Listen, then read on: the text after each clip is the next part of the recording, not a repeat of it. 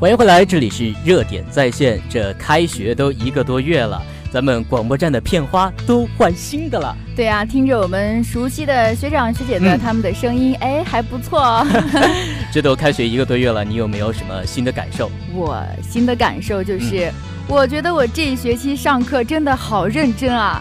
咦，真的吗？真的啊！我们有一节课叫做外国文学，然后他在讲古希腊神话故事。我对这本书可是有一种情节在的。为什么？因为小时候看少儿频道嘛，然后他就放了这个的动画片版的，但是结果呢，他放了一半以后就中途截掉了，那就留给我一个遗憾啊！最后到底是什么样的故事呢？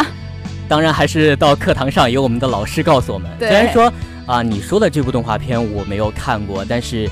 呃，说起动画片啊，我小时候一个非常经典的形象就会浮现在我的脑海，就是舒克舒克舒克开飞机的舒克，两只爱冒险的小老鼠嘛。对，我觉得这对于男孩子们来说，肯定是一个记忆犹新的一个动画人物，嗯，因为充满着非常丰富、非常动感的元素，还有勇于冒险的精神，我觉得这是每一个男孩子都向往的。嗯，你们男孩子就喜欢一些英雄主义啊、冒险精神，但是像女孩子就是可爱一点、Q 一点啊，就比如说蓝精灵啊什么的，美少女战士。对，还有飞天小女警。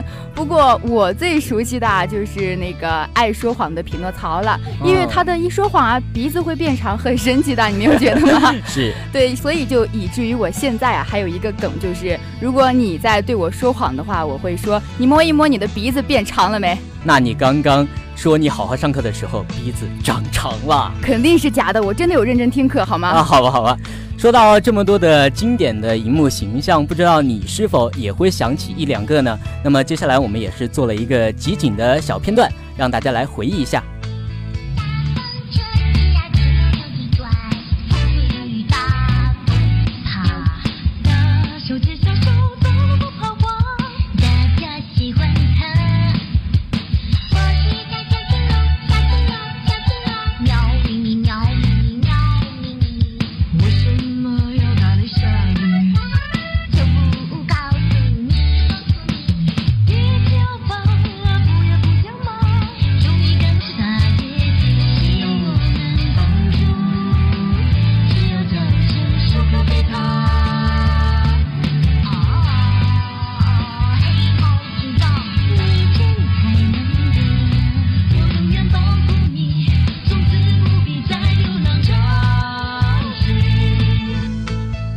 那听了这么熟悉的旋律，是不是让我们想起了很多很久很久的故事？对，好多小时候我们熟悉的那些卡通形象，就油然的出现在我们的脑海当中。铁臂阿童木、机器猫，还有大耳朵图图啊什么的。对对对，都是一些非常经典的荧幕形象啊。嗯，我觉得，嗯，当初我们小时候是有那么多可爱又丰富的人物形象出现。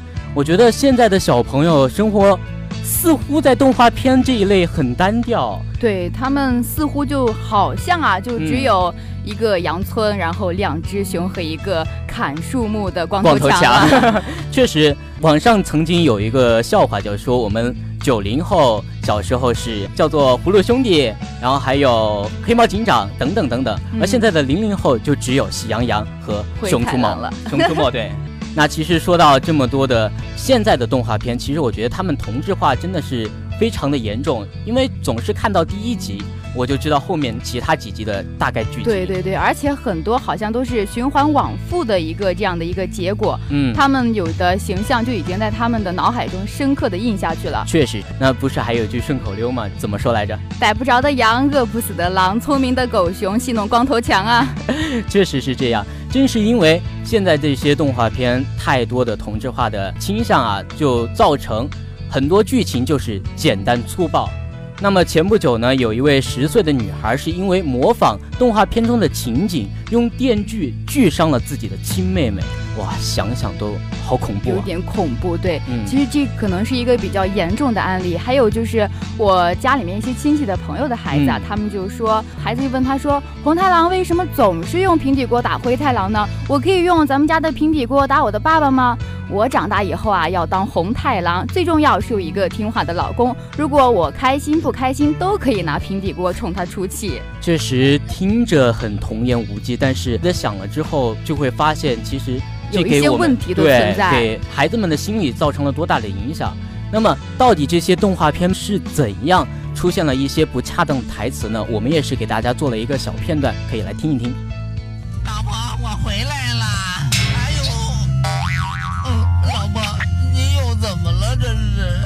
哎呦，今天的晚餐呢？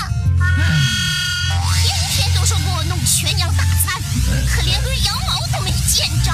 哎，老婆，其实我差一点儿就差一点就成功了，是不是？每次都这么说。你说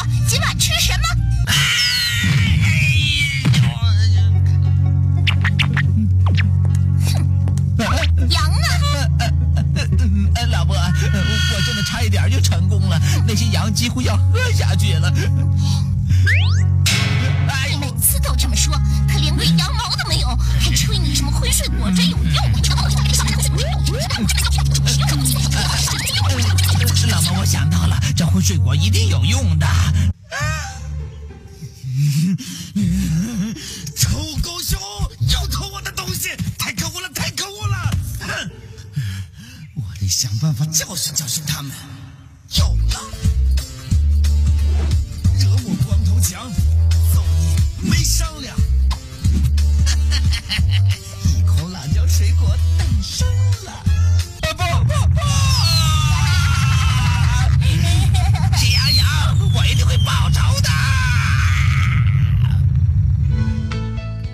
这些台词是不是很熟悉呢？只要点开任何一集动画片，当中都会出现类似的台词，对不对？对，而且里面有一千多集啊，据说到现在，那他们就相当于听了一千多次啊，可能也不止一千多次，两三千都有可能那么是也是根据有一个不完全的统计啊，在热播的动画片《喜羊羊和灰太狼》中呢，灰太狼一共被红太狼的平底锅砸过九千五百四十四次。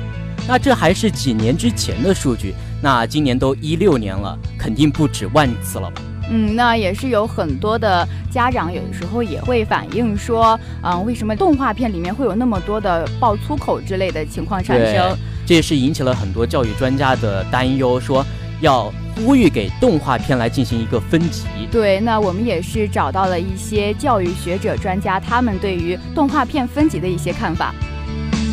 对于六岁以下的儿童，也就我们称为学龄前儿童，他一般认为这个年龄段的儿童呢，模仿能力很强，所以这个影视片动画呢，它这个里面的情景虽然承认认为是虚幻的，但是孩子分辨不清真实和虚幻，所以他就会不加选择的进行这样的模仿。对于首个民间儿童影视剧的分级的标准，有人支持，也有人否定。比如说，上海文联主席施大卫称。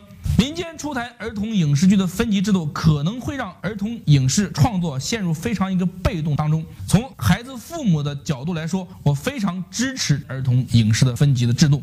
其实，儿童影视剧的分级制度在发达国家早就已经流行了。它不光是儿童影视剧，他们来电视台都分级了。比如说，成人看的电视台，小孩看的电视台，二到五岁的，它都有严格的一个限制。众所周知，我们眼下热播的一些动画片啊，很多都含有一些暴力、脏话等根本不适宜儿童来观看的内容。显然，这些动画片并不利于孩子的一个成长，但是他们依然堂而皇之的登上了我们很多电视台的这个儿童剧的播放。现在首部的民间动画片分级制度这个出炉啊，虽然只是一个民间版，但也足以令人欣喜。它引发了公众的热议，宝赞多于非议，可见民众对动画片分级的认同。另外，民间版的动画片的分级标准呢，能够抛砖引玉，促使我们的国标尽快的出台。影视剧的分级的目的是用监管的手法来指导我们的制片方行为，在制片的过程当中，尽可能的少一些不良的镜头，以免给分辨能力差的孩子造成过度的一个不良影响。社会本身是五彩缤纷的，什么颜色都有。动画片中一点都不体现，也是不现实的。但是要注意一个度字。我们教育孩子的路有很长的路需要走，我们每一个家长在自己的实践当中去慢慢的去理解和体会吧。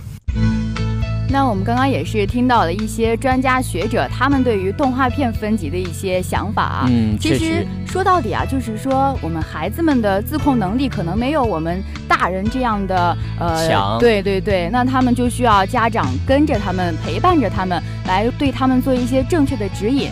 呃，不过有些家长呢也是相当的苦恼，说我工作忙啊，我没有时间带孩子，只能说让孩子去看动画片了，对不对？对，这也是很多孩子可能会模仿这样动画片的一些现象的原因所在了。那么正是由于这个现象呢，一四年的时候，我国首部民间就出台了动画片的分级制度，它呢是把儿童的观影年龄分为了五个等级，每个等级呢都推荐了一些动画片，适合孩子们来看的。那就比如说啊，两到六岁，他就建议说让孩子们看《大头儿子小头爸爸》《大耳朵图图》之类的。嗯，那十到十四岁就建议看那个《熊出没》。对，其实，在现在这个动画片还没有分级的时候，我妹妹现在才三岁，还经常嚷着看《熊出没》，对不对？对，太小了，里面有的可能他们理解不了。嗯，就会模仿起来嘛。